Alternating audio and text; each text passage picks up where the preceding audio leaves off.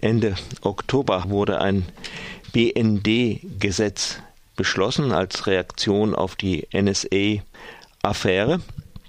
Ich habe jetzt am Telefon Sven Lüders, den Geschäftsführer der Humanistischen Union in Berlin. Guten Morgen. Ja, schönen guten Morgen. Ist jetzt nun alles in Butter nach diesen vielen äh, stressigen BND-Affären?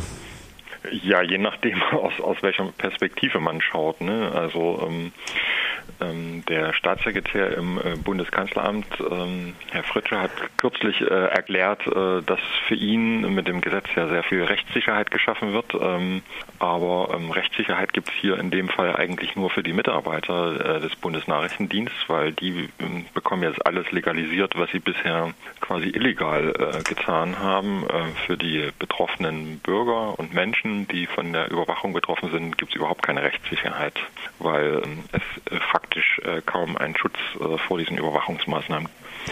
Können Sie dann ein paar Einzelheiten ausführen dazu?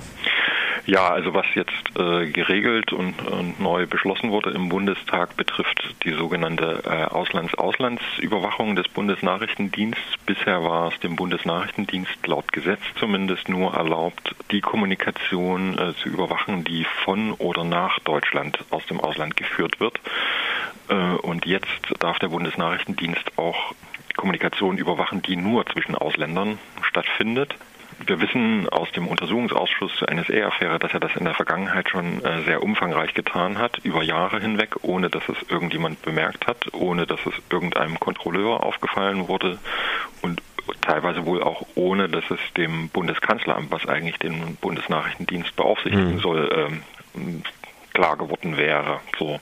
Und das war in so einem Umfang, also es geht da nicht um einzelne Maßnahmen, die sozusagen gelegentlich stattfanden, sondern äh, der BND, Ex-BND-Chef Herr Schindler hat kürzlich erklärt, dass das äh, ein Datenumfang war, der die Hälfte des gesamten Datenaufkommens beim BND ausmachte. Das muss man sich mal vor Augen halten. Ne? Also eine Behörde, die sozusagen äh, die Hälfte ihres Geschäfts illegal betreibt, äh, bekommt das jetzt alles äh, legalisiert. Dann ist es nicht mehr illegal, das ist wenigstens schon mal ein Vorteil. Das ist ja äh, so gesehen auch ein Fortschritt. Für wen auch immer. Ja, das äh, ist die Rechtssicherheit dann, genau. Ja, aber so im, im Inland, also ich dachte mir ja mal in meiner Naivität, da gäbe es also der, da gäbe es den Verfassungsschutz, der Acht gibt, wenn ich jetzt irgendwie radikal werde.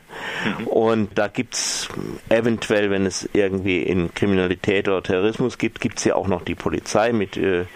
gewissen, äh, ja, äh, auch bundesweit. Und äh, was soll da eigentlich der Bundesnachrichtendienst, auch eigentlich ein Auslandsgeheimdienst? Mhm.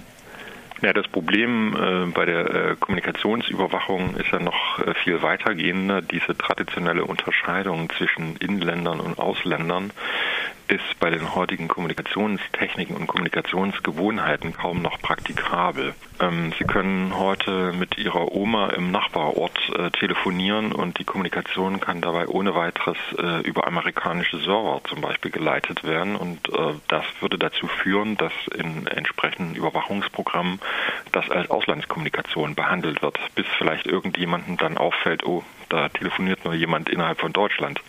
Das heißt, ähm, das für die, für die Dienste auch, und das, das wissen wir auch aus den Untersuchungsausschüssen, äh, kaum noch erkennbar. Und es gibt immer wieder Fehler, äh, wo ähm, fälschlicherweise dann in der Auslandskommunikation auch Deutsche überwacht werden. Mhm. Was wäre, wäre Ihr Vorschlag? Also ich meine, das, das Gesetz ist ja nun mal beschlossen. Es wurde sogar von, in, von, der, von einem UNO-Beobachter äh, kritisiert. Wie könnte man besser machen und was kann man politisch überhaupt noch gegen dieses Gesetz machen? Ja, also politisch kann man, äh, glaube ich, bei den äh, derzeitigen Mehrheitsverhältnissen ähm, sehr wenig ausrichten. Äh, wir haben ja im Vorfeld äh, dieser Gesetzgebung sehr intensive ähm, Diskussionen und Auseinandersetzungen auch mit den Parlamentariern gehabt. Ähm, dieses Gesetz ist ähm, praktisch eine Wunschliste des BND gewesen, die er eins zu eins äh, umgesetzt bekommen hat.